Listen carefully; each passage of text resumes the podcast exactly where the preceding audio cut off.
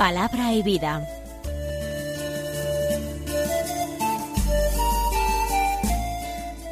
Con el padre Manuel Horta, desde Sevilla. En el nombre del Padre, y del Hijo, y del Espíritu Santo. Amén. Alabados sean Jesús y María. Muy buenos días, queridos amigos, oyentes de Radio María y seguidores del programa Palabra y Vida. Hoy es el domingo tercero de la cuaresma. Los domingos de cuaresma tienen su particular pedagogía. Implican un camino de progresiva revelación de parte de Dios y un camino de progresiva conversión de parte del hombre. Por eso, particularmente en este ciclo A de lecturas dominicales en que nos encontramos, los evangelios de los domingos de Cuaresma son bellísimos, largos, extensos y cargados de sentido teológico y espiritual. Hoy encontramos como evangelio un texto de San Juan, del capítulo cuarto, versículos cinco al cuarenta y dos. Es la conversación de Jesús con la mujer samaritana.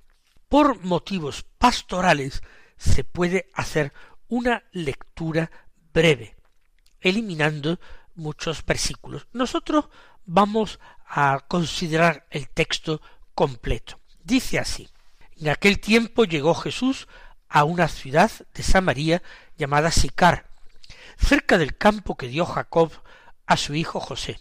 Allí estaba el pozo de Jacob. Jesús, cansado del camino, estaba allí sentado junto al pozo.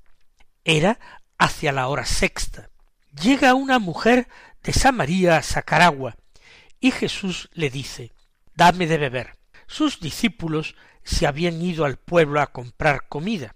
La samaritana le dice ¿Cómo tú, siendo judío, me pides de beber a mí, que soy samaritana? Porque los judíos no se tratan con los samaritanos.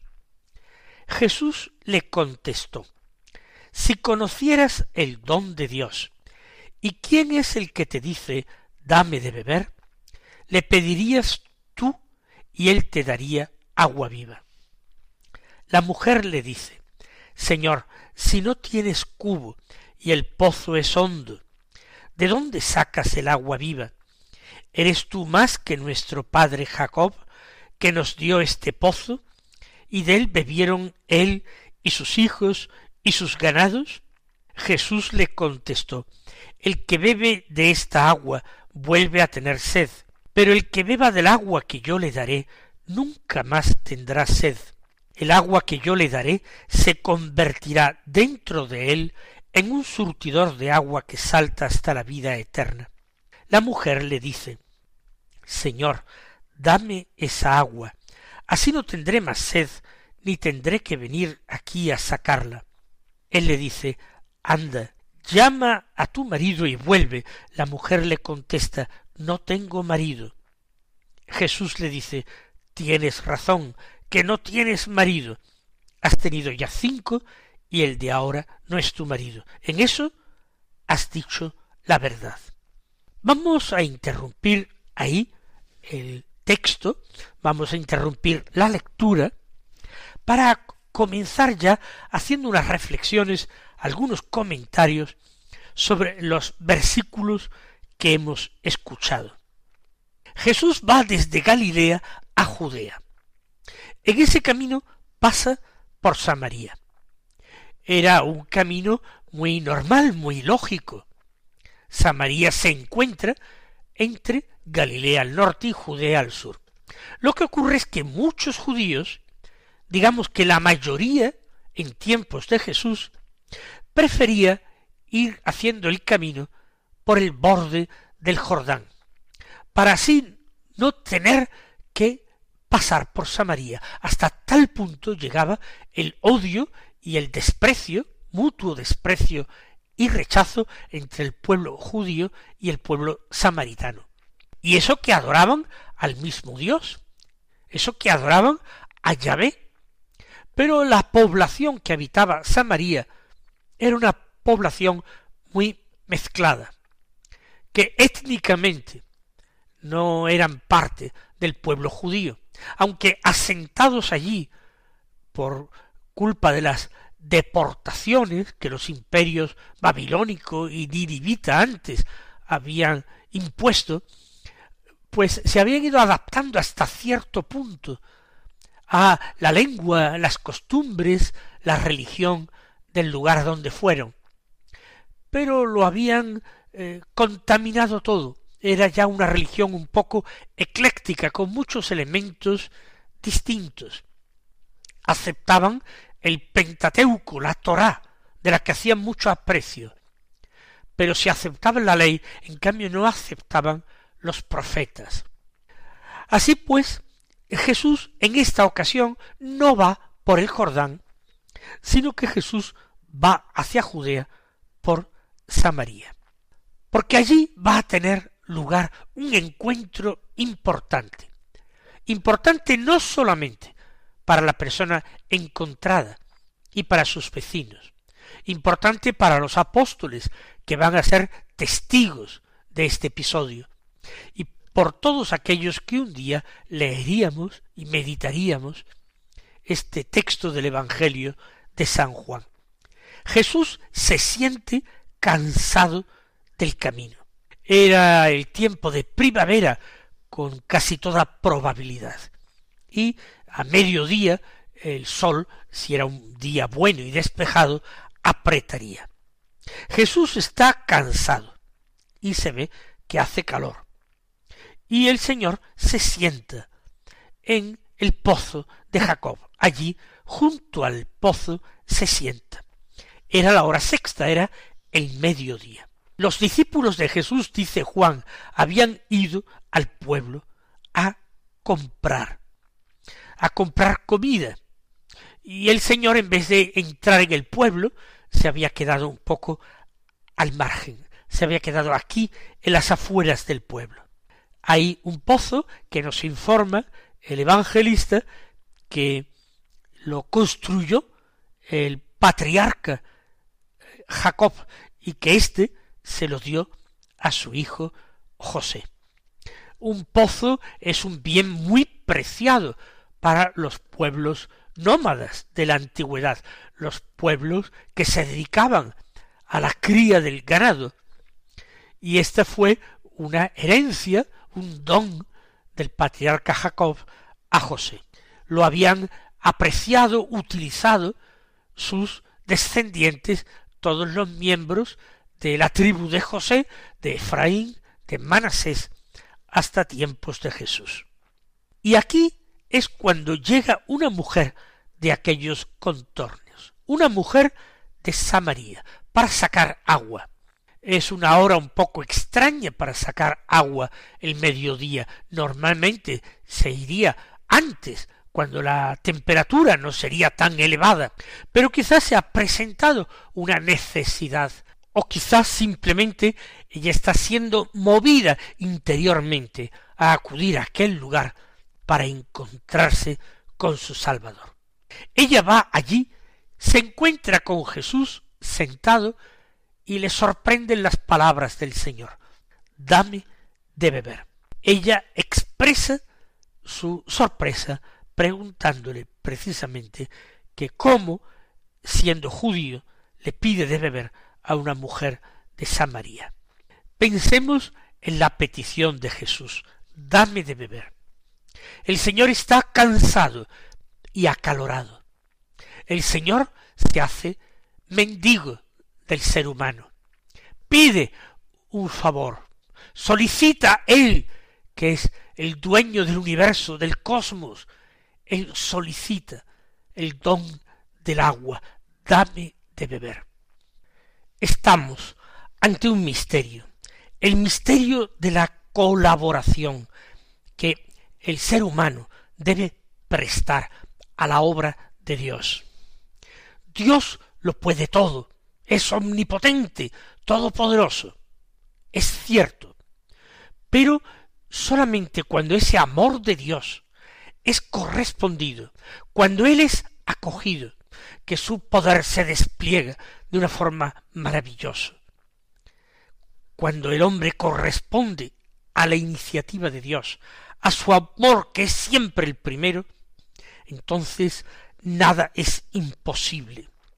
Por eso Jesús a esta mujer se le presenta desde la humildad de quien está necesitado, de quien no toma cuentas de estas diferencias nacionales entre Israel y Samaria, quien le dice dame de beber. ¿Hay algo que la samaritana tenga y que el Señor no tenga? La samaritana tiene un corazón, tiene un alma, y Jesús quiere salvar esta vida, quiere salvar esta alma, quiere ser considerado el dueño, el Señor y el Rey de este corazón. Los discípulos no están, no sabemos si alguno de ellos se había quedado y fue testigo de esta escena, o posteriormente el relato de la misma samaritana y de los hombres de su aldea, de su pueblo, que la escucharon, sirvió de base para que ellos supieran lo que había pasado allí. Pero la mujer, después de esta petición, en vez de responderla directamente, facilitando el agua al Señor, le dice ¿Cómo tú, siendo judío, me pides de beber a mí, que soy samaritana? No es normal en la época que un hombre judío se dirija en público a una mujer, ni siquiera a una mujer de su pueblo, salvo si se trata de pariente próximo, la esposa, la madre, la hija, la hermana. Hablar a una mujer desconocida es algo inconveniente. Si además se trata de una mujer samaritana con la que no había el más mínimo contacto con su pueblo, entonces es verdaderamente escandaloso. De ahí la sorpresa de la mujer. El apóstol y evangelista aclara porque los judíos no se tratan con los samaritanos. Es una forma suave de decirlo, que no se tratan, en realidad se odian, se desprecian. Jesús le contestó, si conocieras el don de Dios y quién es el que te dice, dame de beber. El don de Dios. Él está pidiendo un don a la mujer, pero Dios es el que puede hacer los grandes dones, los verdaderos dones el don de la vida, el don de la felicidad. Es Dios quien puede dispensar la gracia. Si conocieras ese don de Dios, y sobre todo conocieras quién es el que te pide de beber, que es el mismo Dios a quien tú adoras sin conocerlo. Si supieras todo, no habría ninguna duda, tú le pedirías a él. Y él, si se lo pides, te daría el agua viva. Esta es una promesa extraordinaria que tenemos que considerar nosotros este domingo. Si nosotros somos sus discípulos, si somos sus hermanos porque tenemos como madre a su misma madre, si somos sus amigos porque Él ha decidido no llamarnos más siervos, sino amigos, ¿cómo nos negaría lo que no negaría siquiera a una mujer samaritana? Si tú le pidieras, él te daría agua viva. Y si nosotros, que somos quienes somos, lo pedimos, ¿no nos daría acaso el agua viva, el agua de la gracia, el agua del Espíritu? Ciertamente sí. Y ocurre que, como la mujer samaritana, al menos en otra medida, no conocemos el don de Dios, no conocemos la capacidad de Dios para colmar todos nuestros deseos y todas nuestras necesidades. Basta que se lo pidamos. Pero ¿acaso tenemos fe para hacerlo? ¿No es la fe precisamente lo que flaquea? ¿No ocurre que nos conformamos con poco, quizás porque no creemos que el Señor pueda concedernos más. Pero Él te daría a ti agua viva si tú le pidieras. Señor, danos siempre a beber de ese agua. Señor, no nos niegues a nosotros, tus amigos, lo que con tanta facilidad y generosidad ofreciste a la mujer de aquel pueblo de Samaria llamado Sicar. La mujer entonces no entiende, por supuesto, las palabras del Señor y encuentra solamente un sentido literal y material, un sentido naturalista. El pozo, ella argumenta, es hondo y tú no tienes un cubo, ni una cuerda. ¿De dónde sacas el agua viva? Eres más que nuestro padre Jacob, que nos dio este pozo y de él bebieron él, sus hijos y sus ganados? Humanamente parece que no es posible. Pero ¿quién ha dicho que el agua del pozo de Jacob fuera el agua viva prometida? El agua viva prometida aparece en distintos lugares de la Sagrada Escritura y representa siempre la efusión del Espíritu que en los últimos tiempos Dios derramaría sobre sus fieles. ¿De dónde vas a sacar ese agua viva? dice la mujer.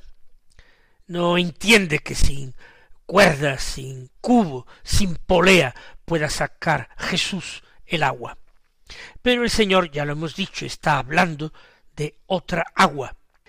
Y la mujer añade, ¿acaso eres tú más que el patriarca Jacob, nuestro padre Jacob, que nos dio este pozo, y de él bebieron él, sus hijos y sus ganados? El Señor en el Evangelio dirá y repetirá que aquí hay uno que es más que Jonás, el profeta, que aquí hay uno que es más que Salomón, el rey hijo de David. Y él viene a decir que aquí hay uno más grande que Jacob. Porque ese es el reto de la mujer. ¿Te crees alguien más grande el patriarca Jacob, que es nuestro antepasado, y Jesús sitúa las cosas en su verdadera dimensión. El que beba este agua vuelve a tener sed. En cambio, el que beba del agua que yo le daré nunca más tendrá sed. El agua que yo le daré se convertirá dentro de él en un surtidor de agua que salta hasta la vida eterna en el templo de Jerusalén.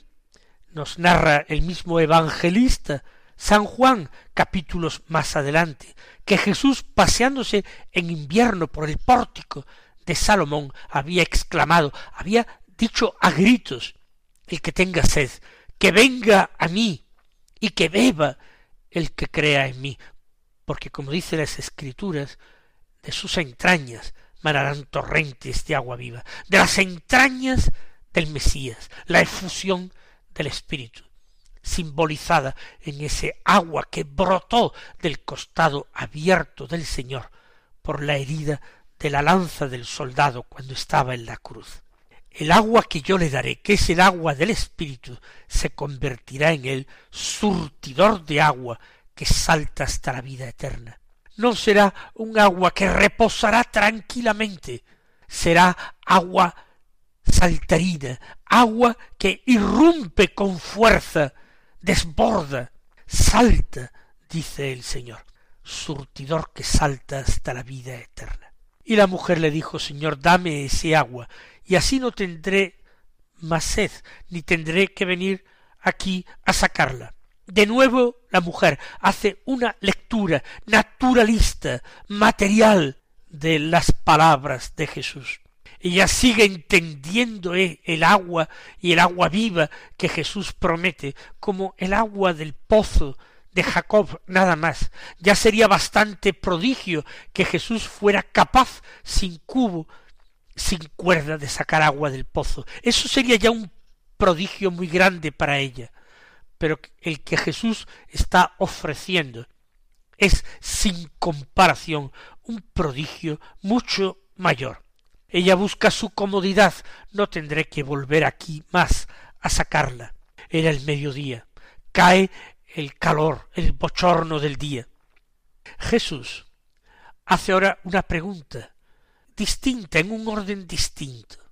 anda, llama a tu marido y vuelve. Parece que él está invitando simplemente a tener la presencia de su marido para continuar hablando con ella y concediéndole algo, porque no es muy eh, decente que él se entretenga hablando con ella allí junto al pozo. Llama a tu marido y vuelve, y viene a decirle entonces te daré ese agua prometida. Y la mujer, un poco confusa, le dice no tengo marido. Continuemos leyendo este texto. Jesús le dice tienes razón. No tienes marido, has tenido ya cinco, y el de ahora no, no es tu marido. En eso has dicho la verdad. La mujer le dice Señor, veo que tú eres un profeta. Nuestros padres dieron culto en este monte. Vosotros decís que el sitio donde se debe dar culto está en Jerusalén. Jesús le dice Créeme, mujer, que se acerca la hora en que ni en este monte ni en Jerusalén adoraréis al Padre. Vosotros adoráis a uno que no conocéis. Nosotros adoramos a uno que conocemos, porque la salvación viene de los judíos pero se acerca la hora, ya está aquí, en que los verdaderos adoradores adorarán al Padre en espíritu y verdad, porque el Padre desea que lo adoren así. Dios es espíritu y los que lo adoran deben hacerlo en espíritu y verdad.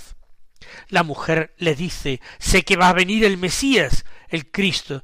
Cuando venga, Él nos lo dirá todo. Jesús le dice, soy yo el que habla contigo. No hemos terminado el texto, pero aquí nos quedamos por exigencia del tiempo. El Señor sorprende a la mujer leyendo su corazón, leyendo su interior. Es una capacidad de penetración que tiene el Señor. Descubre que esta mujer ha puesto una excusa. No tengo marido, equivale a decir soy soltera o estoy viuda. Aquella mujer sí que estaba unida a un hombre, pero según el Señor había tenido cinco maridos. Se acogía a la ley, a la Torá que permitía el divorcio. Cuando la mujer se siente sorprendida de esta manera, reconoce en Jesús al profeta o a un profeta grande y le consulta una duda religiosa, dónde adorar, dónde dar culto, cuestión importante que separaba a judíos y samaritanos. Y Jesús responde devolviéndola a su interior, al corazón, el espíritu, la interioridad. Dios quiere adoradores que lo adoren así, en espíritu y en verdad. Ojalá también nosotros aprendamos a honrar, a adorar a Dios nuestro Padre y a su Hijo Jesucristo de la misma manera, en espíritu y en verdad. Que el Señor os colme de sus bendiciones y hasta mañana si Dios quiere.